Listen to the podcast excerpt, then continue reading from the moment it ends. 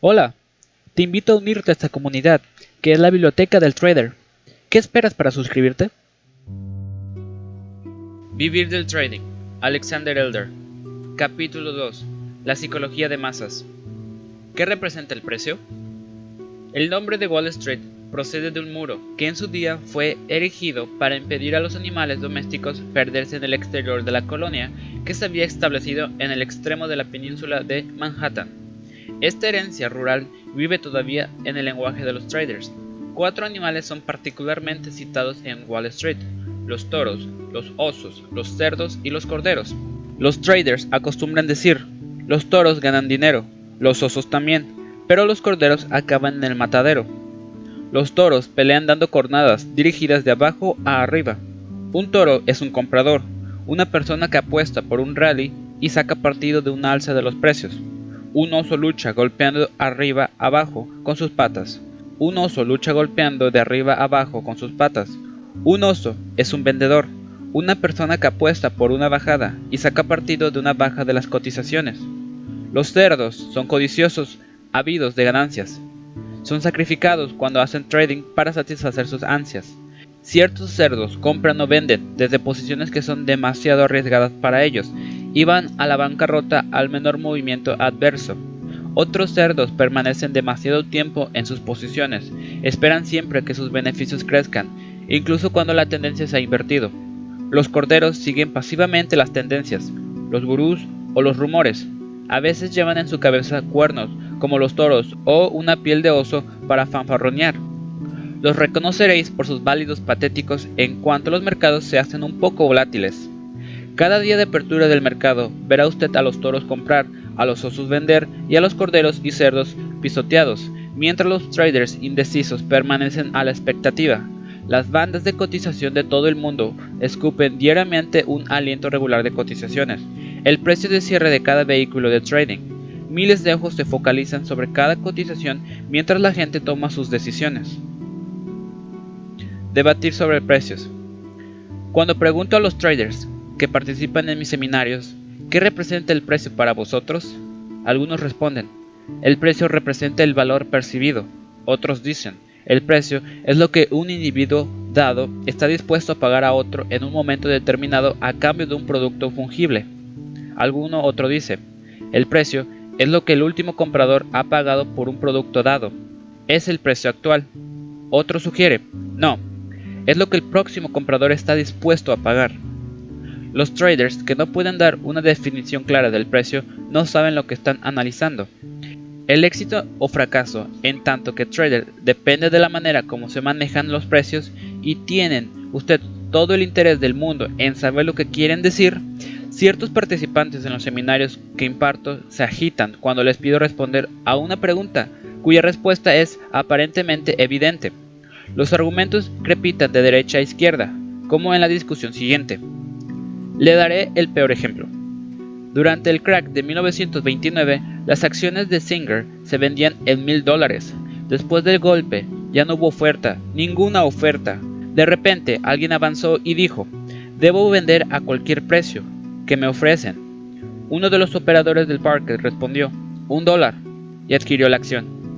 El precio es lo que el mayor de los locos está dispuesto a pagar.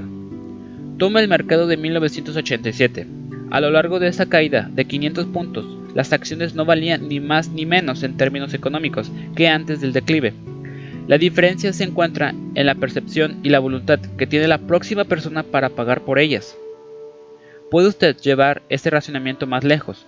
Aquello por lo que se paga no tiene absolutamente ningún valor, solo es un trozo de papel. El único valor de ese trozo de papel es el valor intrínseco del dividendo comparado a lo que rinde una obligación del gobierno en este mismo momento. Tiene siempre el valor de lo que una persona cualquiera está dispuesta a pagar para obtenerlo. Si nadie quiere desembolsar nada, no tiene ningún valor. Le pagará un rendimiento. ¿Y qué pasa si hace trading con granos de soja? Siempre puede comerse los granos. ¿Qué pasa con una acción que no paga dividendos? Sí, pero ¿no tiene activos?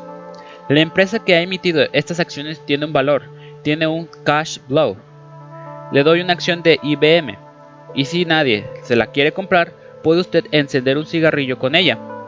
No es posible que nadie quiera comprar IBM. siempre hay una cotización propuesta para la compra y una cotización propuesta para la venta. Mire, por ejemplo, United Airlines, un día el periódico dijo que valía 300 dólares y al día siguiente dijo que valía 150. Nada ha cambiado en la compañía aérea. Gana el mismo dinero, sus activos netos tienen el mismo valor e incluso los mismos activos inmovilizados. ¿Cuál es la diferencia? El precio de una acción no tiene mucho que ver con la empresa a la que se representa. El precio de la acción de IBM no tiene que ver gran cosa con la empresa IBM. Si me ciño a mi modo de ver las cosas, el precio de la acción está ligado a IBM por una tira elástica de un kilómetro de longitud y puede ser incluso mucho más alto y mucho más bajo, mientras que IBM continúa tranquilamente su camino. La relación es muy remota. El precio está en la intersección de las curvas de la oferta y la demanda. Todos los traders serios deben conocer la significación de la palabra precio. Debe usted conocer lo que analiza antes de comenzar a comprar y vender acciones, futuros u opciones. Resolución del conflicto. En el mercado coexisten tres grupos de traders, compradores, vendedores e indecisos. El ask o cotización vendedora es lo que el vendedor pide por su mercancía. El bid es lo que el comprador ofrece por esta mercancía. Compradores y vendedores están siempre en conflicto. Los compradores quieren pagar lo menos posible y los vendedores lo más posible. Si los miembros de ambos grupos se encastillan en su posición, no podrá tener lugar ninguna transacción. Ninguna transacción es lo mismo que ningún precio, solamente cotizaciones que representan los deseos respectivos de vendedores y compradores. Una transacción tiene lugar cuando hay convergencia en términos monetarios de las dos propuestas. Un bull decidido acepta los términos del vendedor y paga un poco más caro, o un bear diligente acepta los términos del comprador y vende un poco menos caro. La presencia simultánea, indecisos, ejerce una presión simultánea sobre alcistas y bajistas. Cuando un comprador y un vendedor regatean en privado, pueden hacerlo a su ritmo. Uno y otro deben tomar sus decisiones mucho más rápidamente cuando pujan por medio de un mercado organizado de subastas. Saben que están rodeados de una multitud de operadores que puede inmiscuirse perfectamente en sus asuntos en cualquier instante. El comprador sabe que si es demasiado lento en decidirse, otro trader puede hacer irrupción y arrebatarle el buen negocio en un chasquear de dedos. El vendedor sabe que si intenta no ceder en el precio, otro trader puede llegar y vender a un precio menos elevado.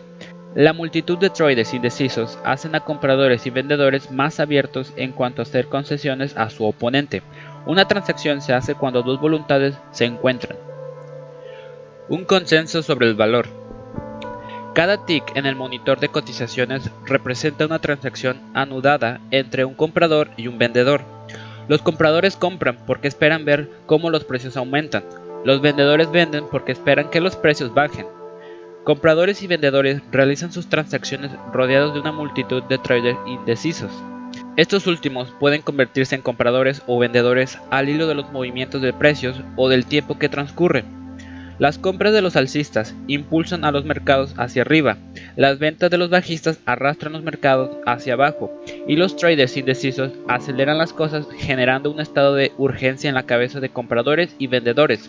Los traders que entran en el mercado proceden del mundo entero, llegan en persona, por intermedio de un ordenador o por la de un agente. Todo el mundo tiene su oportunidad de comprar o vender, cada precio es un consenso sobre el valor momentáneo compartido por todos los participantes en el mercado y expresado por una acción. El precio es un acontecimiento psicológico, un equilibrio momentáneo de opinión entre los alcistas y los bajistas. Los precios son la creación de una masa de traders diferentes, compradores, vendedores y gente indecisa. Las configuraciones diseñadas por los precios y los volúmenes reflejan la psicología de masa de los mercados. Configuraciones del comportamiento. Las multitudes convergen en las bolsas de valores, de opiniones negociables y de materias primas, sea en persona, sea por la intermediación de agentes. El dinero masivo y el modesto, el dinero inteligente y el dinero estúpido, el dinero de instituciones y el dinero privado. Todo este dinero se encuentra en el parque de una bolsa. Cada precio representa un consenso momentáneo sobre el valor entre compradores, vendedores y traders indecisos en el momento de la transacción. Hay una multitud de traders detrás de cada configuración de precios en un libro de gráficas. El consenso del público cambia a cada instante. A veces está fijado en un entorno ordinario y otras en un entorno extraordinario. Los precios evolucionan por pequeños incrementos durante los periodos tranquilos, pero cuando el público está sometido al miedo o está excitado, los precios comienzan a dar saltos. Imagine por un instante una subasta por un chaleco salvavidas en un barco que se hunde. Así es como los precios dan saltos cuando los traders están sumergidos colectivamente en emociones fuertes en el cuarto de las tendencias. El trader inteligente intenta entrar en el mercado en fase de calma y tomar sus beneficios en los periodos más agitados. El análisis técnico estudia el flujo y el reflujo de la psicología del gran libro público sobre los mercados financieros. Cada sesión de trading es una batalla entre los alcistas que ganan dinero cuando los precios suben y los bajistas que aprovechan las bajadas de los precios. El objetivo de los analistas técnicos consiste en descubrir el equilibrio de fuerzas entre alcistas y bajistas y apostar por la fuerza que ganará. Si los alcistas son más fuertes, debería usted comprar y conservar. Si son los bajistas los más fuertes, debería vender o vender a descubierto. Si los dos campos son de fuerza aproximadamente igual, un buen trader se quedará prudentemente a la expectativa. Dejará a los contendientes batirse entre ellos y no tomará una posición hasta estar razonablemente seguro de saber qué campo se saldrá con la suya. Los precios, los volúmenes y las posiciones abiertas reflejan el comportamiento de la multitud, así como los indicadores que están basados en estas estadísticas. Esto hace al análisis técnico similar a los sondeos. Los dos métodos combinan el arte y la ciencia, son científicos en la medida que utilizan métodos de cálculo estadísticos y la informática se derivan del arte en la medida que utilizamos nuestro juicio personal para interpretar nuestros descubrimientos. ¿Qué es el mercado? ¿Cuál es la realidad que se esconde tras los símbolos del mercado, los precios, las cifras y los gráficos? Cuando vigila usted las cotizaciones en el periódico, cuando mira las cotizaciones en el monitor o cuando anota un indicador en un gráfico, ¿qué es lo que mira realmente? cuál es el mercado que desea analizar y sobre el cual quiere tomar posiciones? Los aficionados actúan como si el mercado fuera un gigantesco happening, un partido de béisbol en el cual fuese posible unirse a los jugadores y ganar dinero. Los traders que tienen una formación científica o una ingeniería tratan el mercado como si fuera un acontecimiento físico. Les aplican los principios del tratamiento de señales, reducción del ruido y otros conceptos del mismo orden. En contraposición a esto, todos los traders profesionales saben perfectamente lo que es un mercado, una enorme masa de gente. Todo trader intenta sacar dinero de los bolsillos de los otros traders, mostrándose más rápido que ellos para determinar la dirección probable del mercado. Los miembros de esta multitud que constituye el mercado viven en los cinco continentes. Los medios de comunicación modernos los reúnen en esta persecución desenfrenada del enriquecimiento que ejercen los unos a expensas de los otros. El mercado es una inmensa multitud de gente. Cada miembro de esta multitud intenta tomar el dinero de las manos de los otros miembros, siendo mejor que ellos. El mercado es un tipo de entorno particularmente duro, porque todo el mundo está contra usted y usted contra todos los demás. No solamente el mercado es duro, sino que además hay que pagar un precio elevado para entrar y salir del mismo. Uno debe saltar por encima de dos elevadas barreras, las comisiones y los retrasos de ejecución, antes de poder esperar recolectar un solo céntimo. En el mismo momento en que coloca usted una orden, ya debe una comisión a su agente, es decir, que está en números rojos antes incluso de comenzar. Después, los operadores del parquet intentan aprovecharse con los retrasos de ejecución cuando la orden llega al parquet e intentan darle otra detentalla a su cuenta cuando sale de la posición. En trading, usted pelea contra alguna de las más grandes mentes de este mundo, mientras intenta repeler a las pirañas de la comisión y los retrasos. Multitudes del mundo entero, en los viejos tiempos, los mercados eran pequeños y muchos traders se conocían personalmente. En el New York Stock Exchange, creado en 1792, se resumía en un club de dos docenas de operadores del parquet. Cuando hace buen tiempo, las transacciones se realizaban a la sombra de un álamo de Virginia y los días de lluvia en la taberna de Frances, la primera cosa que hicieron los operadores tras organizar el funcionamiento del New York Stock Exchange fue ligar el público a un sistema de comisiones que duraría 180 años. Hoy en día, solo los negociadores de parques se reúnen físicamente. La mayoría de nosotros estamos ligados al mercado por la informática. Los miembros de la multitud que compone la escena financiera ven las mismas cotizaciones en sus terminales, leen los mismos artículos en los medios financieros y reciben las mismas baratijas de los agentes. Estos ligámenes electrónicos nos reúnen como miembros de la multitud de los mercados, incluso si no estamos a miles de kilómetros de la bolsa. Gracias a las telecomunicaciones modernas, el mundo se hace cada vez más pequeño y los mercados cada vez más omnipotentes. La euforia que se apodera de Londres fluye hasta Nueva York y la morosidad que se abre sobre Tokio infecta Hong Kong. Cuando usted analiza el mercado, analiza el comportamiento de la multitud. Las mechedumbres tienen el mismo tipo de comportamiento sea cual sea su cultura y en todas las latitudes. Los psicólogos sociales han descubierto varias leyes que gobiernan el comportamiento de la multitud. El trader necesita saber cómo la multitud del mercado influye sobre su espíritu. Grupos, no individuos. La mayoría de gente siente una fuerte necesidad de seguir a la multitud y hacer como todo el mundo. Esta inclinación primitiva ensombrece su capacidad de juicio cuando abre usted una posición. Un buen trader debe llegar a pensar con absoluta independencia. Necesita ser fuerte para analizar por sí mismo el mercado y llevar a buen fin sus decisiones de trading. Si 8 o 10 personas ponen sus manos sobre nuestra cabeza y empujan hacia abajo, nuestras rodillas van a ceder incluso si somos muy fuertes. La multitud es tal vez estúpida, pero más fuerte que nosotros. Las multitudes tienen el poder de crear tendencias. No se oponga nunca a la tendencia. Si la tendencia es alcista, debe de comprar o permanecer a la expectativa. No venda nunca el descubierto bajo el pretexto de que los precios están muy altos. No discuta jamás con la mechedumbre. No está obligado a correr con la multitud, pero nunca debería correr contra ella. Respete la fuerza de la multitud, pero no le tenga miedo. Las multitudes son poderosas, pero primitivas, y sus comportamientos simples y repetitivos. Un trader que conserva su libertad de espíritu puede arrancar dinero a los que componen la machedumbre. La fuente del dinero.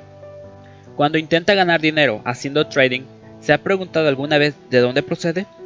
Hay dinero en el mercado porque los beneficios de las empresas son mejores, o a causa de los bajos tipos de interés o bien porque la cosecha de los granos de soja es buena? La única razón por la cual hay dinero en los mercados es porque otros traders lo han puesto ahí.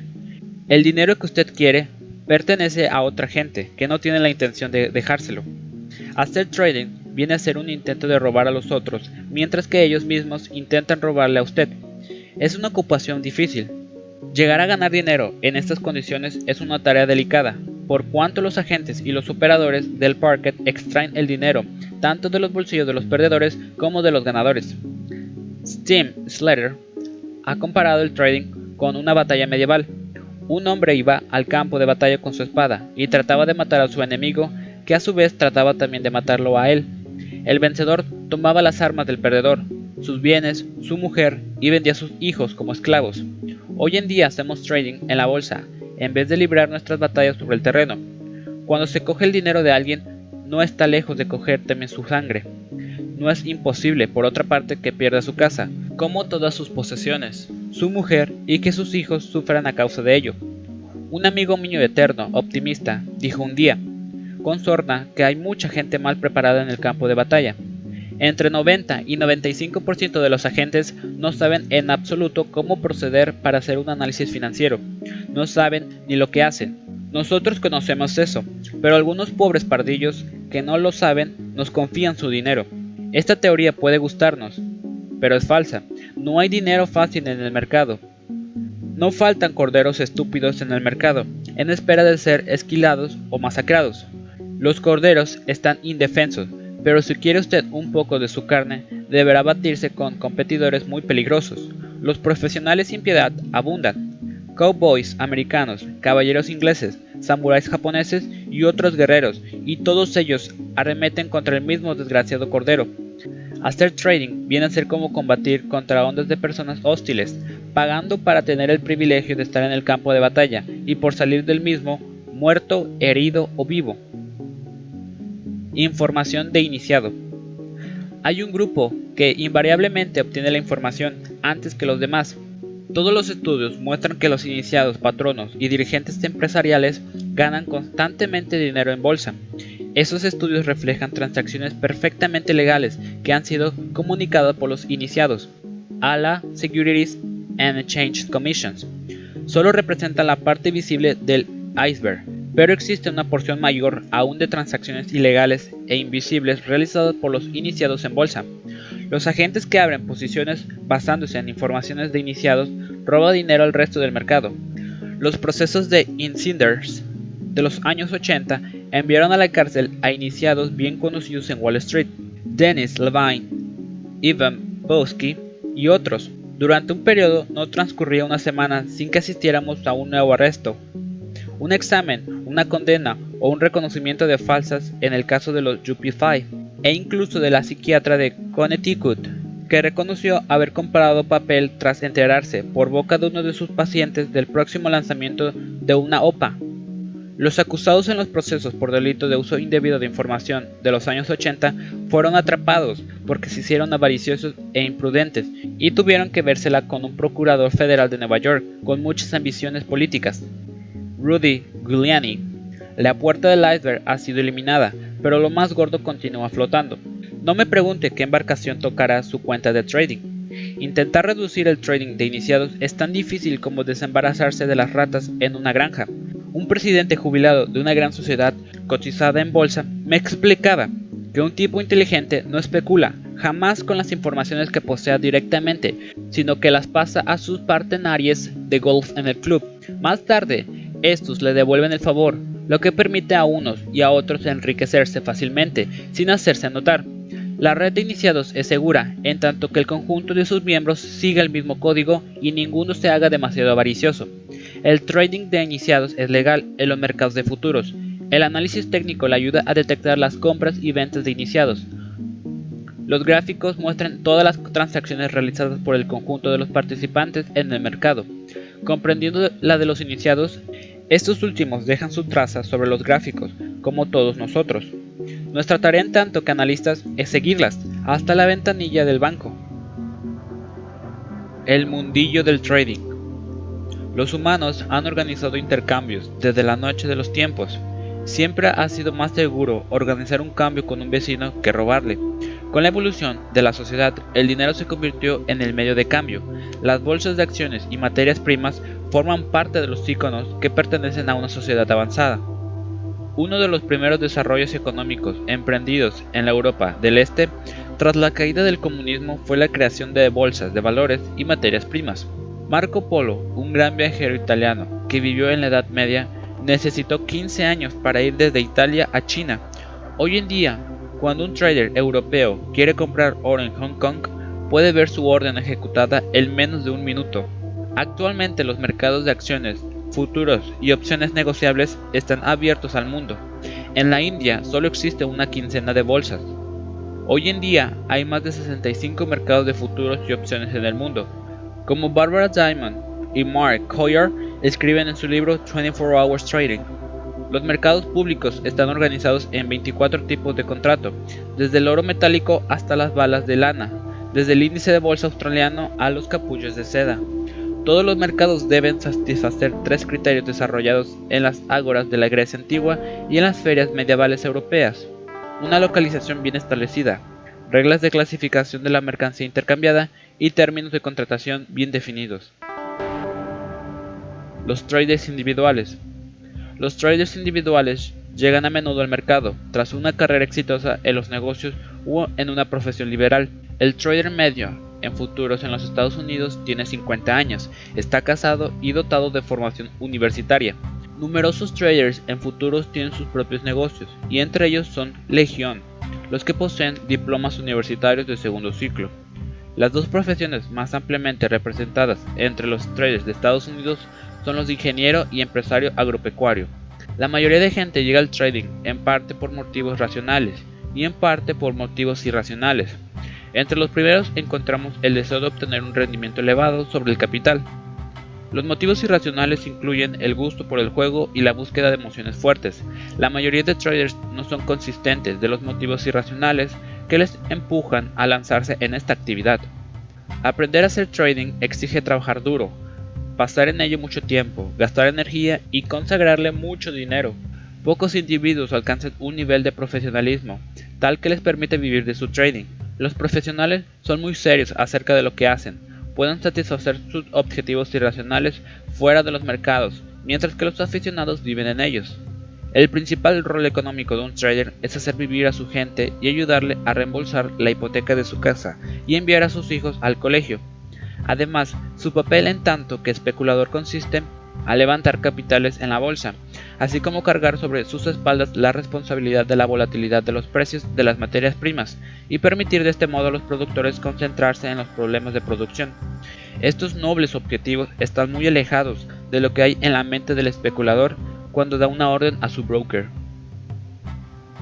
Los traders institucionales son las instituciones quienes realizan la mayor parte de los enormes volúmenes de transacción sus abundantes finanzas les conceden numerosas ventajas, pagan comisiones reducidas, pueden permitirse contratar los mejores investigadores, los mejores operadores del parquet y los mejores traders.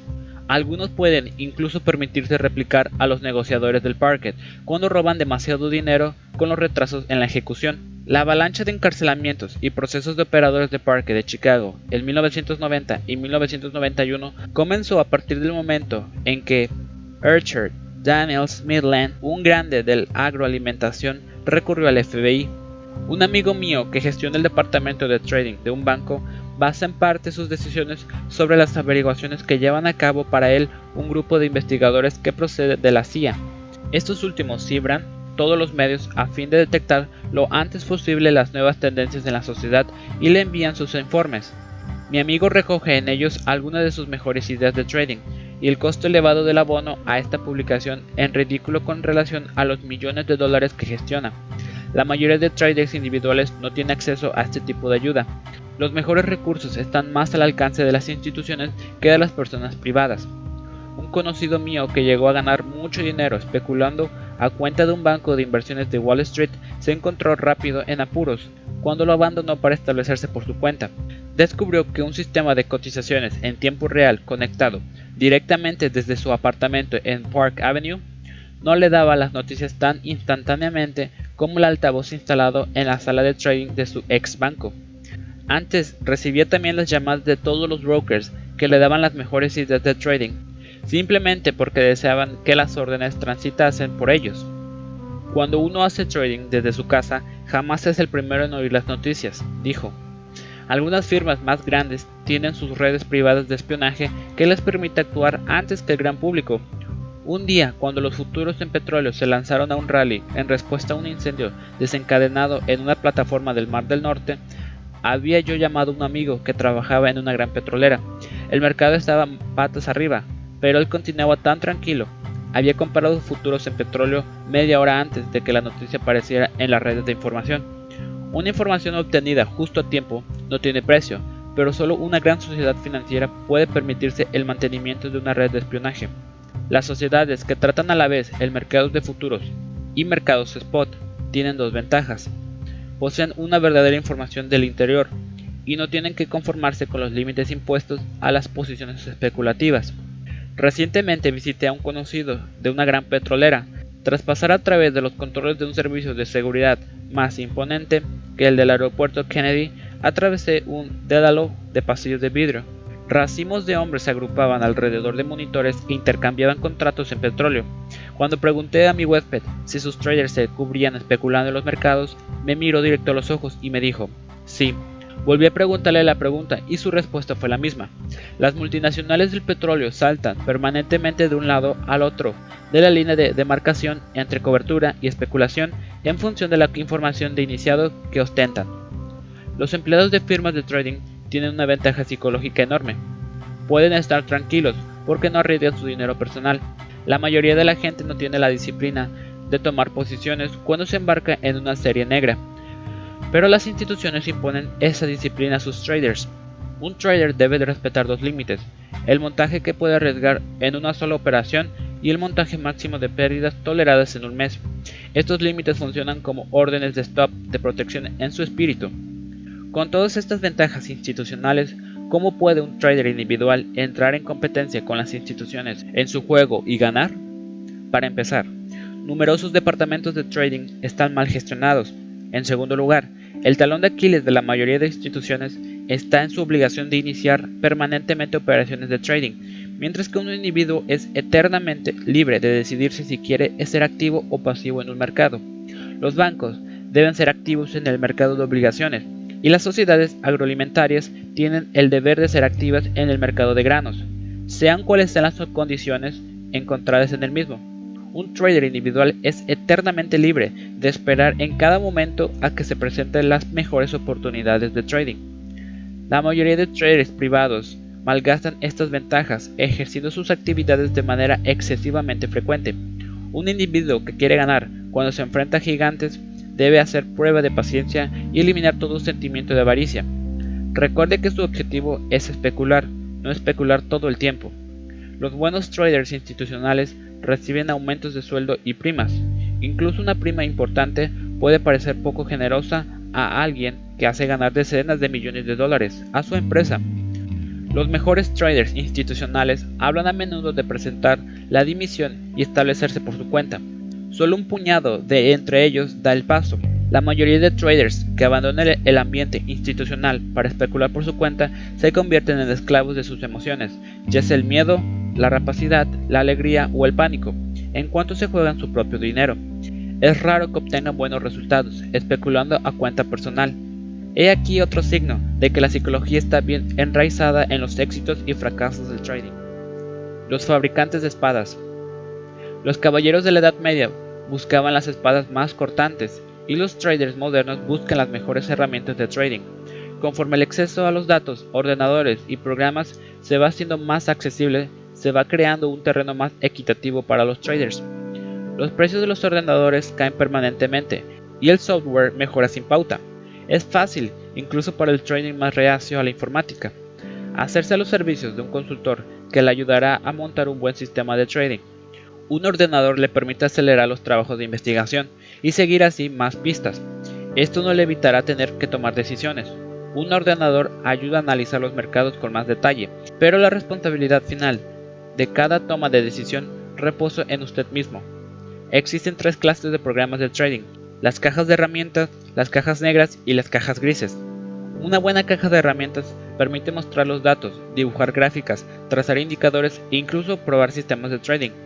Las cajas de herramientas para los traders de opciones negociables incluyen modelos de valoración. Es tan fácil adaptar una buena caja de herramientas a nuestras necesidades como regular el asiento de un coche.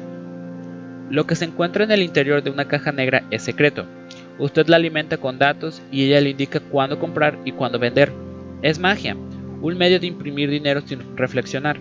Las cajas negras tienen en general asombrosos registros históricos en laboratorio, lo cual es totalmente normal puesto que han sido creadas justamente para adaptarse a los datos históricos. Los mercados cambian en permanencia y en permanencia las cajas negras explotan en vuelo, pero siempre habrá una generación de perdedores para comprar la nueva generación de cajas negras. Las cajas grises están a caballo, entre las cajas de herramientas y las cajas negras. Estos sistemas son creados y vendidos por personalidades de primer plano del mercado. Desvelan la lógica sobre la que reposa el sistema en sus grandes líneas y permiten al usuario ajustar algunos de sus parámetros. Los consejeros. Los boletines de consejos son rasgos pintorescos de la escena del trading. La libertad de prensa concede a cada cual el derecho a plantar una máquina de escribir en su mesa de cocina, comprar algunos sellos y empezar a enviar cartas con consejos de bolsa. Sus resultados son esencialmente un ejercicio inútil, puesto que casi nadie sigue sus consejos. Algunos boletines de mercado ofrecen a sus lectores ideas útiles y les indican las buenas oportunidades de trading. Otros tienen un real valor educativo. La mayoría vende a los no iniciados, la ilusión de ser iniciados, de saber lo que está pasando o a punto de pasar en los mercados financieros. Los boletines de mercado valen como medio de diversión. Por el precio del abono alquila usted un corresponsal que le envía cartas divertidas e interesantes sin exigir que las responda, si no es para enviar el cheque de renovación del abono una vez por año. Los servicios que clasifican y valoran estos boletines son sociedades de marketing, poseídas por espabilados hombres de negocios, cuyo bienestar depende de la salud de la industria del consejo bolsístico. Los mercados de clasificación pueden regañar ocasionalmente a un consejero, pero consagran la mayoría de su energía en hacerles publicidad. Yo escribí durante un tiempo un boletín de mercado, trabajaba duro, no trocaba mis resultados y recibí buenas calificaciones. He visto desde dentro lo fácil que es trucar los resultados. Este es un secreto bien guardado en el medio. Cuando me lancé a la redacción de mi boletín, uno de los consejeros más conspicuos me dijo que yo debería pasar menos tiempo investigando los mercados y más haciendo marketing. El primer principio de este oficio es el siguiente. Cada vez que una previsión se revela exacta, doble el volumen de sus mailings de promoción. Los campeonatos de trading. Los campeonatos de trading son organizados por pequeñas empresas o por individuos. Los participantes pagan al organizador para controlar los resultados y hacer publicidad con el nombre de los vencedores. Los campeonatos de trading tienen dos defectos, uno venial y otro que puede ser criminal. He aquí un escándalo a punto de explotar. Todos estos campeonatos ocultan los nombres de los perdedores y solo informan de los ganadores. Todo caballo tiene su día de gloria, y la mayoría de los perdedores tienen al menos un trimestre ganador. Si participa asiduamente en estos campeonatos y asume riesgos, tendrá un día u otro trimestre ganador, recogerá la publicidad y firmará contratos de gestión de cuentas con nuevos clientes. Numerosos consejeros se inscriben en estos contratos con una reducida aportación de fondos que cuentan como gastos de marketing. Si están en vena, recogerán una soberbia publicidad. Si no, sus resultados no serán publicados, de todos modos. Nadie ha visto nunca el nombre de un competidor quisiera saltar en pedazos su cuenta. Conozco ciertos números de traders que son perdedores crónicos. Sin embargo, cada uno de ellos apareció un día u otro en la lista de ganadores de estos campeonatos, con plusvalias que les harían palidecer a usted de envidia. Tal publicidad les ha permitido levantar sus sumas enormes precedentes del gran público, sumas que tomaron conscientes de perderlas. Si los campeonatos de bolsa revelan los nombres y los resultados de todos los participantes, arruinarían el modelo económico sobre el que están basadas. Otro defecto más nocivo aún de estos campeonatos de trading es la colusión financiera existente entre algunos organizadores y competidores. Muchos organizadores tienen una incitación financiera, directa para manipular los resultados y ayudar a sus cómplices a ganar toda la publicidad que recae sobre los vencedores, una publicidad que les permite recuperar fondos en gestión. El organizador de una de estas competiciones me dijo que él mismo levantaba los fondos para su vencedor estrella. ¿Qué objetividad puede tener un organizador a partir del momento en que realiza negocios con uno de los concursantes? Muchos organizadores tienen un interés financiero directo en la manipulación de los resultados y en ayudar a sus cómplices para que obtengan la publicidad que reciben los vencedores, una publicidad que luego les permite obtener fondos para gestionar. Los peores abusos pueden producirse cuando estos campeonatos están organizados por agencias de bolsa. Una agencia de bolsa puede establecer las reglas de la competición, atraer a los participantes, hacer pasar las órdenes a través de ellas, juzgarlas y coger con alfileres sus resultados. Ya no le queda sino lanzarse a los yugulares, o dicho de otra manera, levantar dinero de sus clientes, confiar la gestión al ganador de la competición y generar así a la vez honorario de gestión y comisiones de corretaje. Nada sería más fácil para esta firma que crear de una pieza una estrella de los mercados. Le bastaría con crear cuentas múltiples para el ganador, escogido previamente. En el momento del recuento de órdenes en el fin de jornada, Solo tendría que asignar las mejores operaciones a la cuenta en competición y el resto a las otras cuentas, creando así un soberbio listado de resultados. Las competiciones de trading pueden ser un instrumento interesante para desplomar al público. La multitud del mercado y usted. El mercado es una multitud poco estructurada, que apuesta que los precios van a subir o a bajar. Dado que cada precio representa el consenso de la multitud, en el instante de la transacción, todos los traders apuestan de hecho sobre la futura actitud de espíritu de la multitud. La multitud ve cómo su humor oscila desde el optimismo al pesimismo, pasando por la indiferencia, el miedo o la esperanza. La mayoría de gente no se mantiene en los planes de trading que se han trazado, porque permiten que la multitud influya en su humor, pensamientos o actos.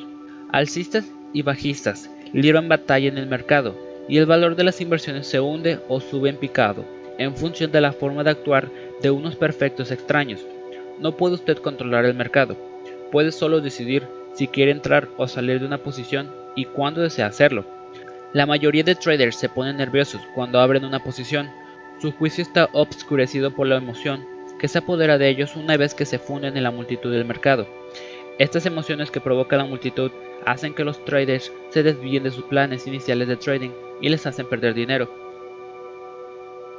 los expertos en el comportamiento de las masas. Charles Mackey, un abogado escocés, escribió el clásico Extraordinary Popular Dissolution and the Madness of Klaus en 1841. Describió varias manías colectivas, entre ellas la tulipmanía, que se apoderó de Holanda en 1634, y la bula de inversiones de los Stouts 6 en Inglaterra en 1720. La locura de los tulipanes comenzó como un mercado alcista de bulbos de tulipán.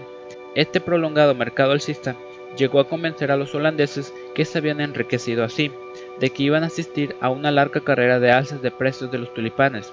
Muchos de ellos abandonaron sus negocios y se pusieron a plantar tulipanes, comerciar con ellos o convertirse en intermediarios. Los bancos aceptaron tomar tulipanes como fianza y los especuladores se enriquecieron. Finalmente, esta manía se desplomó por olas de venta en pleno pánico, dejando mucha gente sin recursos y el país aturdido. Mackie suspiró.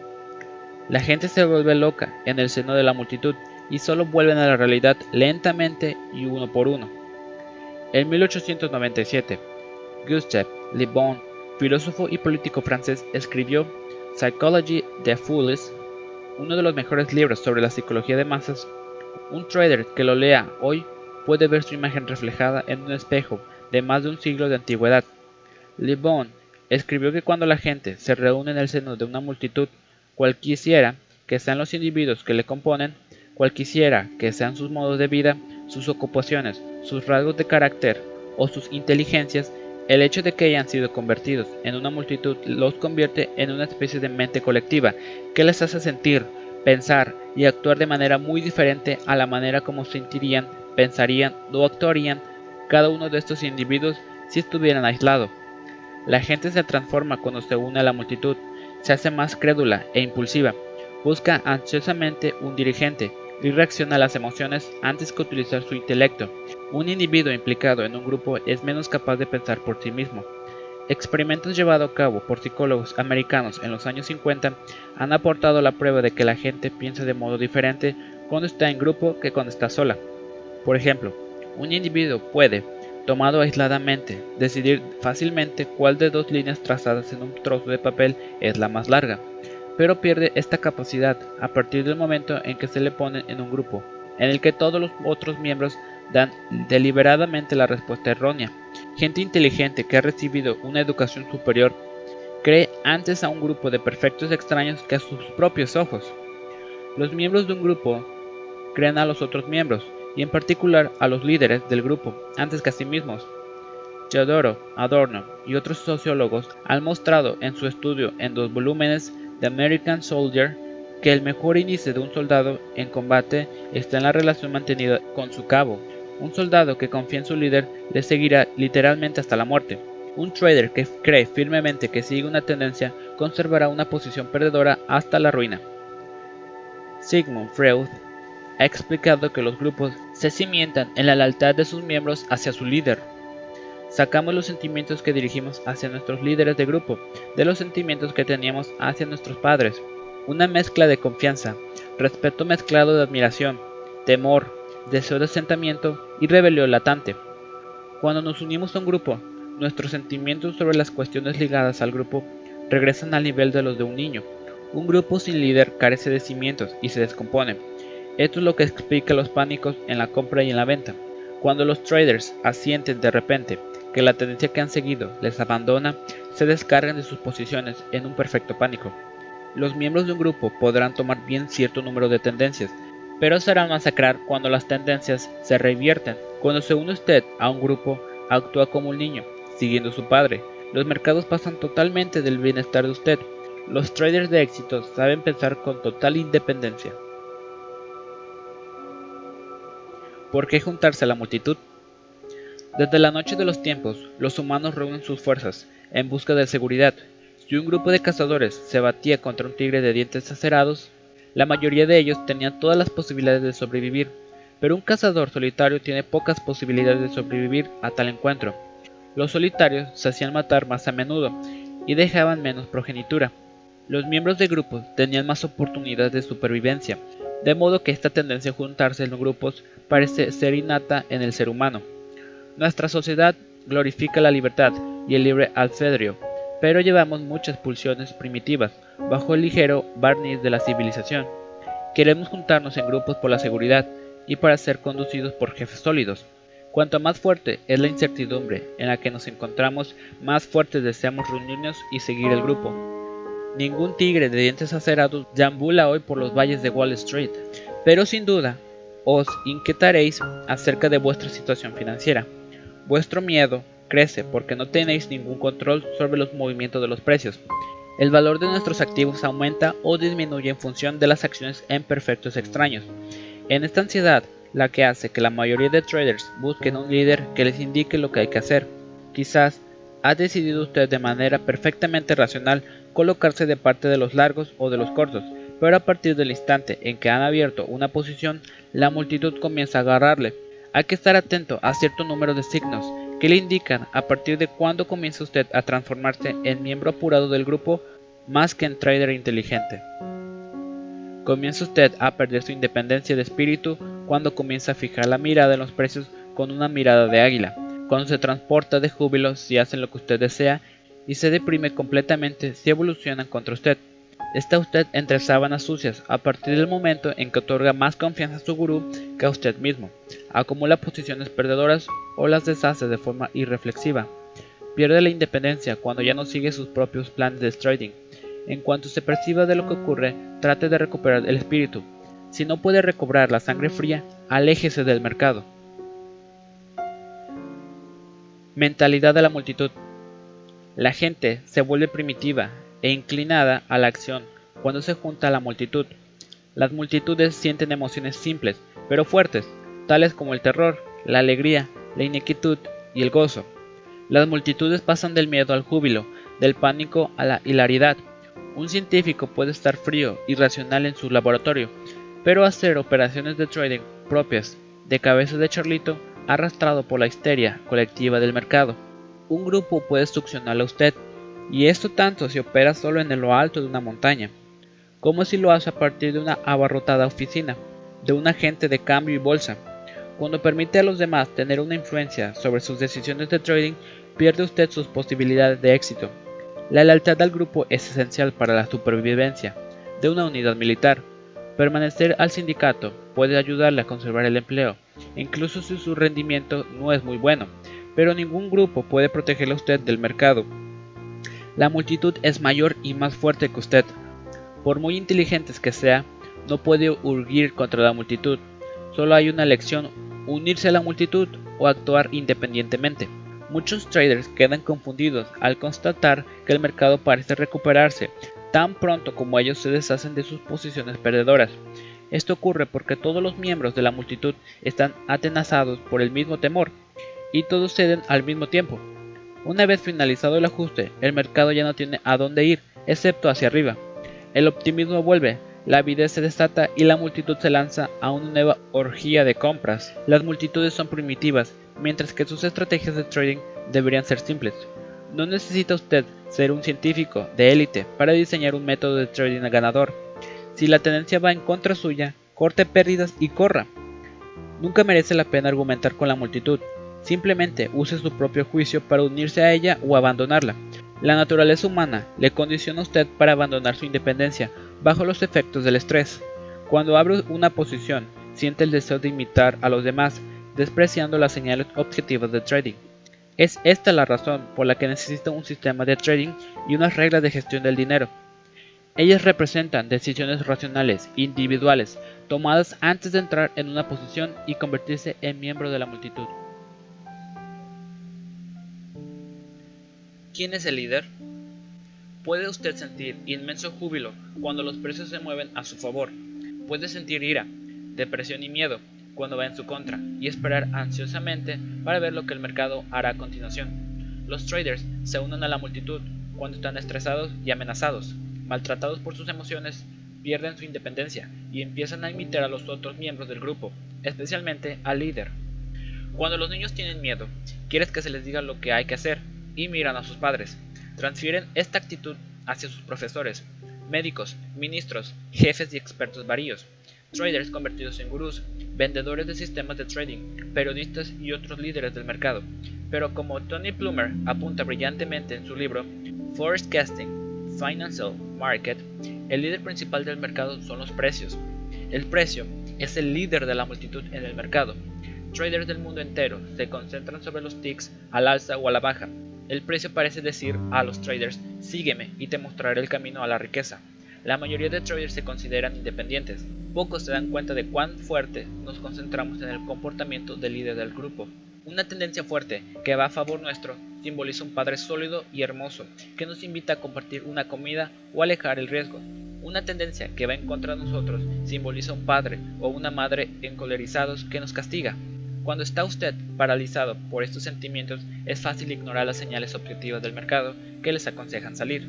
Puede sentirse desafiante, regateador o pedir perdón, abandonando la actitud racional que consiste en aceptar la pérdida y salir de la posición perdedora.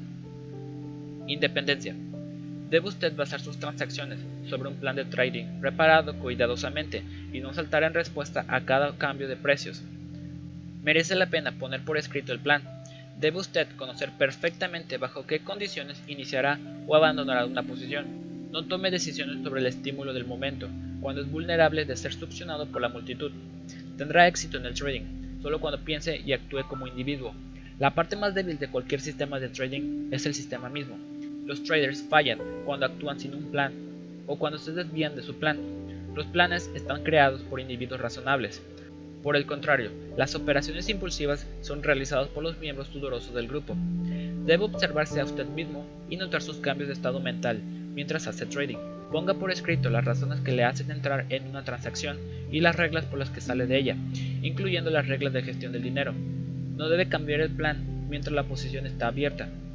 Las sirenas eran criaturas marinas de los mitos griegos, cuyos hermosos cantos hacían saltar a los marinos por la borda. Cuando Ulises quería escuchar los cantos de sirena, ordenaba a sus hombres que la ataran al mástil y le taponaran los oídos con cera. Ulises pudo así oír el canto de las sirenas y sobrevivió, puesto que no podía saltar. Asegúrese su supervivencia como trader, cuando en un claro día se ata al mástil de un plan de trading y a las reglas de gestión del dinero. Psicología de las tendencias. Cada precio es el consenso monetario sobre el valor de todos los participantes del mercado. Muestra su último voto sobre el valor de un vehículo de trading. Cualquier trader puede votar mediante una orden de compra o venta o rehusando participar dado el nivel actual. Cada barra de un gráfico refleja la batalla entre alcistas y bajistas. Cuando los alcistas se sienten fuertes, son más diligentes para comprar y empujan el mercado hacia arriba. Cuando son los bajistas los fuertes, venden más activamente y empujan los mercados hacia abajo. Cada precio refleja la acción o falta de acción de todos los traders en el mercado. Los gráficos son una ventana abierta hacia la psicología de masas. Cuando se analiza un gráfico, se analiza el comportamiento de los traders. Los indicadores técnicos ayudan a hacer este análisis más objetivo. El análisis técnico es psicología social aplicada. Intenta reconocer las tendencias y cambios en el comportamiento de las masas con el fin de tomar decisiones de trading más inteligentes. Sentimientos fuertes. Pregunta a la mayoría de traders por qué los precios suben y obtendrá una respuesta convencional. Más compradores que vendedores. Esto no es cierto. El número de instrumentos de trading, tales como acciones o futuros, comprados y vendidos en cualquier mercado, es siempre el mismo. Si quiere usted comprar un contrato de francos suizos, alguien tiene que vendérselo. Si quiere vender al descubierto un contrato sobre el Standard Poor's 500, alguien tiene que comprárselo. El número de acciones compradas y vendidas en el mismo mercado de acciones. Más aún, el número de posiciones largas y cortas en los mercados de futuros es siempre igual. Los precios se mueven arriba y abajo como consecuencia de los cambios en la intensidad de la rapacidad y miedo entre compradores y vendedores. Cuando la tendencia asciende, los alcistas se sienten fuertes y no les importa pagar un pequeño extra. Compran alto porque esperan que los precios subirán incluso más alto. Los bajistas están tensos en una subida y solo consienten vender a precios más altos. Cuando los alcistas codiciosos y optimistas se encuentran con los bajistas temerosos y defensivos, el mercado sube. Cuanto más fuertes son sus sentimientos, más agudo resulta el rally. La subida finaliza solo cuando muchos alcistas pierden su entusiasmo. Cuando los precios se deslizan, los bajistas se sienten optimistas y no gimotean por vender a más bajos precios. Los alcistas están temerosos y solo dispuestos a comprar con un descuento. En tanto que los bajistas se sienten ganadores, continúan vendiendo a más bajos precios y la cuesta abajo continúa.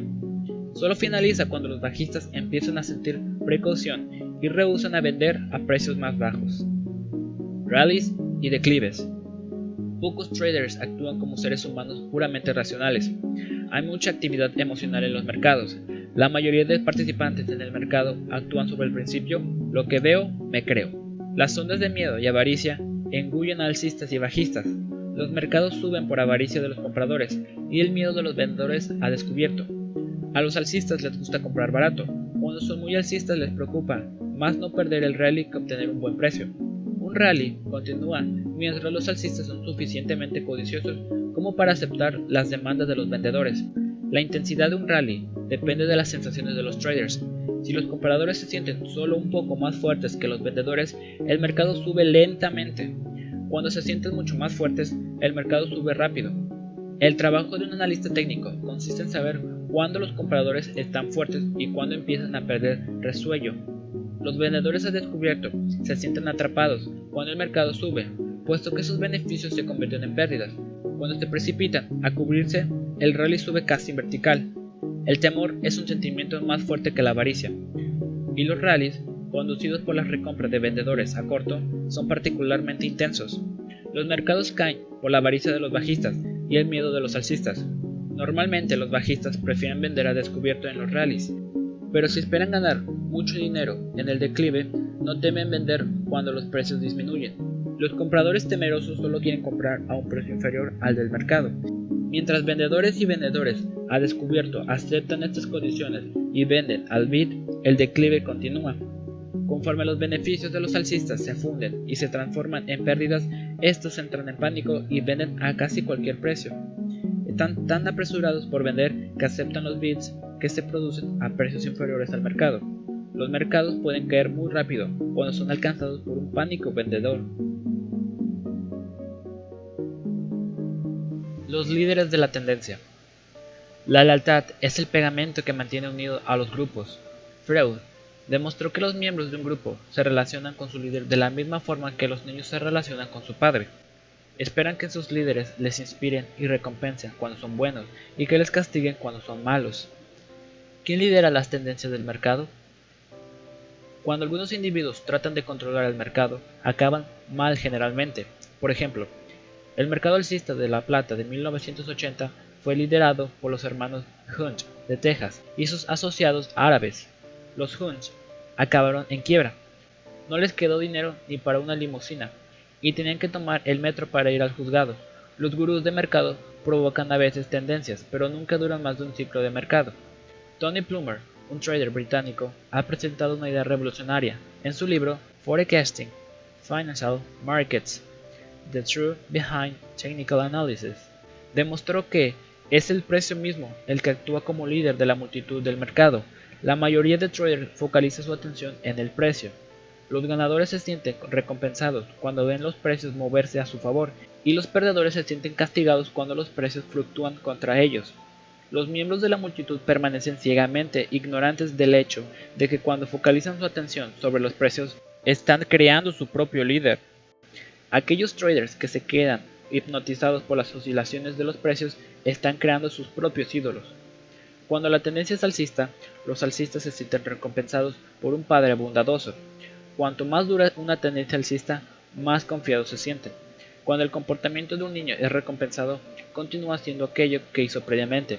Cuando los alcistas hacen dinero, aumentan sus posiciones largas y otros alcistas se juntan a ellos. En cambio, los bajistas se sienten castigados por haber vendido. En cambio, los bajistas se sienten castigados por haber vendido descubierto. Muchos de entre ellos cubren sus posiciones cortas, se ponen largos y se juntan a los alcistas. Las compras realizadas por los alcistas felices y las coberturas de posiciones cortas hechas por los bajistas temerosos contribuyen a llevar las tendencias alcistas cada vez más arriba. Los compradores tienen la impresión de ser recompensados y los bajistas de ser castigados. Unos y otros son presas de sus emociones, pero raros son los traders que se dan cuenta de que son ellos mismos quienes están creando la tendencia, creando su propio líder. Eventualmente los precios dan un vuelco una venta importante sacude el mercado y no hay bastantes compradores para absorberla. El alza cae en picado. Los alcistas se sienten maltratados como niños cuyo padre les atiza con una correa durante una comida, pero los bajistas se encorajinan. Incluso si el mercado se recobra y alcanza un nuevo punto alto, los alcistas se vuelven más asustadizos y los bajistas se hacen más audaces. Esta falta de cohesión en el grupo dominante y el optimismo de sus oponentes dejan el alza lista para el cambio. Varios indicadores técnicos identifican las cimas trazando una divergencia bajista. Se produce cuando los precios marcan un nuevo máximo, mientras el indicador señala un mínimo inferior al que había registrado en el rally precedente. Las divergencias bajistas marcan las mejores oportunidades para vender a descubierto. Cuando la tendencia va hacia abajo, los bajistas se sienten como buenos chicos, alabados y premiados por haber sido listos. Se sienten cada vez más confiados, incrementan sus posiciones y la baja continúa. Nuevos bajistas acuden al mercado. La mayoría de gente admira a los ganadores y los medios financieros hacen entrevista a los bajistas en un mercado de bajistas. Los alcistas pierden dinero en las tendencias bajistas y eso les hace sentirse mal. Abandonan sus posiciones y muchos se cambian de bando para juntarse con los bajistas. Sus ventas empujan al mercado hacia abajo.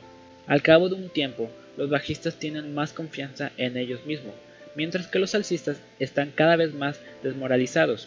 De repente, ocurre un vuelco de precios. Un paquete de órdenes de compra absorbe todas las órdenes de venta disponibles y levanta el mercado. Ahora los bajistas son los que se sienten como niños, cuyo padre hubiera azotado en medio de una feliz comida. Un vuelco de precios planta las semillas de un eventual cambio de la tendencia bajista, porque los bajistas se vuelven más temerosos y los alcistas se hacen más audaces. Cuando un niño empieza a dudar de la existencia de Santa Claus, rara vez vuelve a creer en Santa.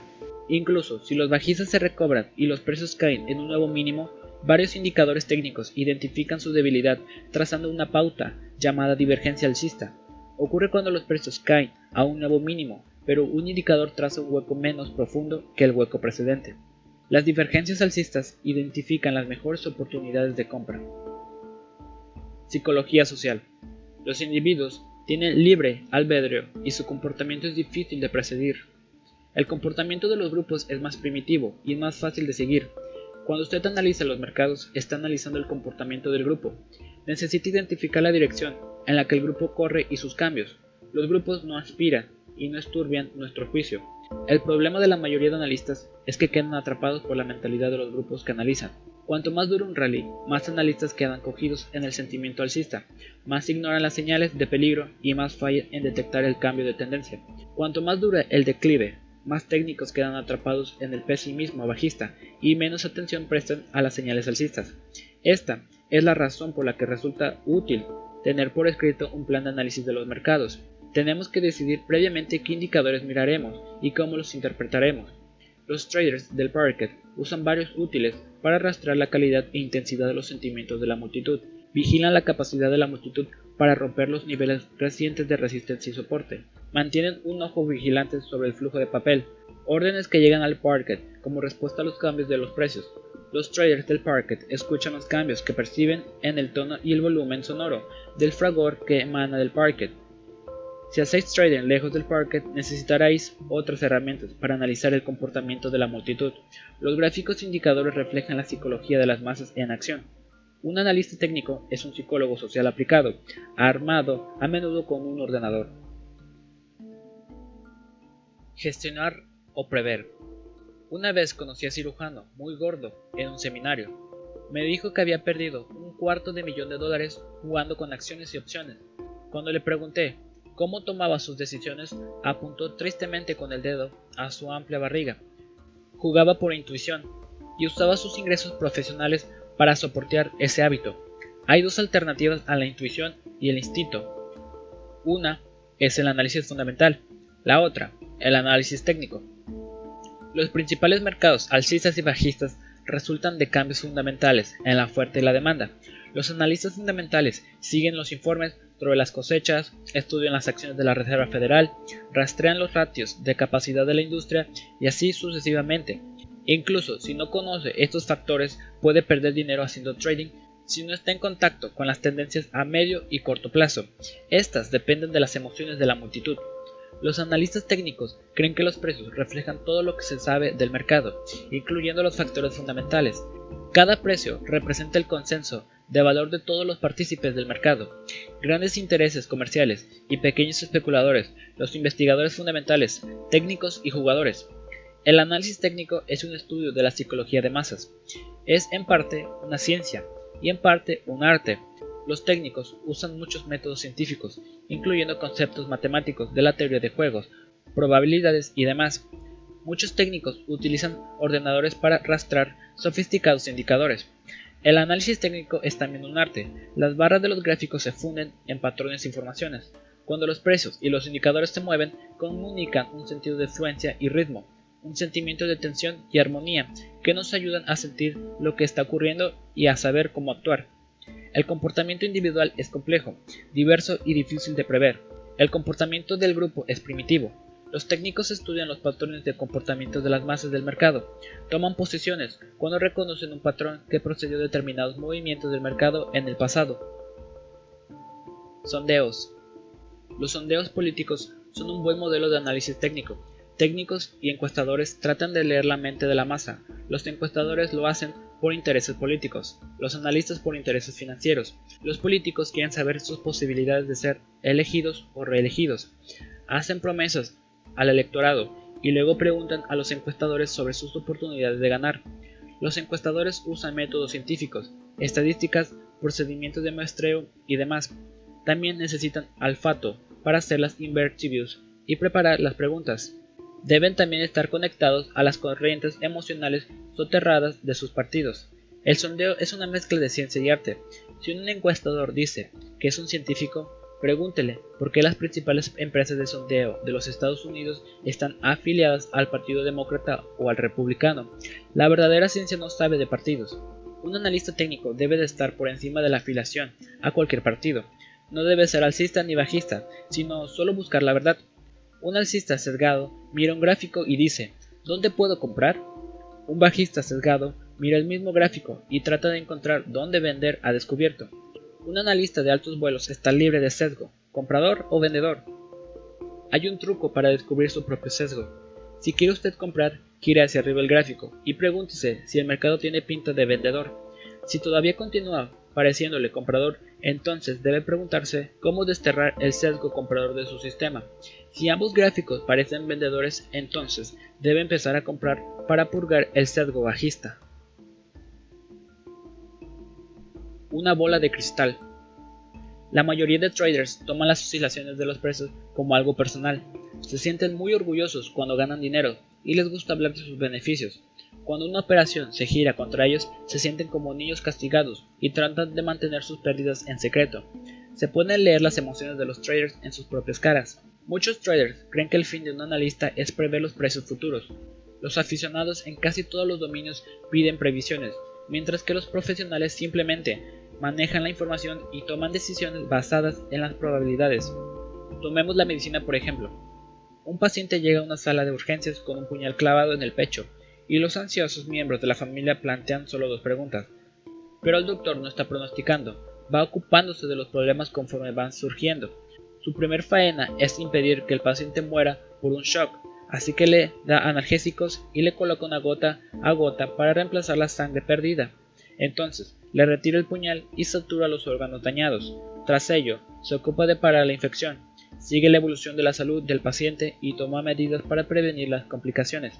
Está gestionado, no pronosticado. Cuando la familia pide un pronóstico, él puede darlo, pero su valor práctico es bajo. Para hacer dinero haciendo trading, no se necesita predecir el futuro. Hay que extraer información del mercado y encontrar si son los alcistas o los bajistas quienes tienen el control. Usted necesita medir la fortaleza del grupo dominante del mercado y decidir qué probabilidades hay de que la tendencia actual se mantenga. Debe practicar una gestión conservadora del dinero, encaminada hacia la supervivencia a largo plazo y la acumulación de beneficios. Debe usted observar cómo trabaja su mente y evitar deslizarse en la avaricia o en el temor.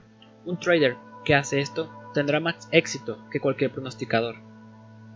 Lea el mercado y domínese usted mismo un enorme flujo de información surge a borbotones del mercado durante las horas de trading. Los cambios en los precios nos hablan de las batallas entre alcistas y bajistas. Su tarea es analizar esta información y apostar a favor del grupo dominante en el mercado. Las previsiones extraordinarias son un truco de marketing. La gente que vende servicios de asesoría o que recoge dinero sabe que los buenos reclamos atraen clientes prestos a pagar, mientras que los malos pronósticos se olvidan a menudo. Mientras escribía estas líneas, sonó mi teléfono. Uno de esos famosos gurús que atravesaba una mala racha me dijo que había identificado una oportunidad de esas que solo surgen una vez en la vida, en cierto mercado agrícola. Me pedía levantar dinero para él y prometía ganancias del 100% en seis meses. No sé cuántos locos pescó, pero los pronósticos fantásticos siempre han sido buenos para esquilmar al público. Utilicé el sentido común para analizar los mercados.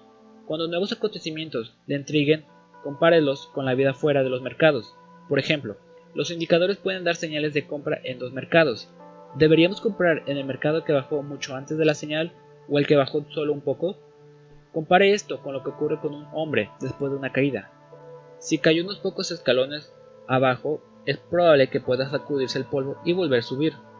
Pero si cae desde la ventana de un tercer piso, no va a correr de nuevo enseguida. Necesita tiempo para recobrarse.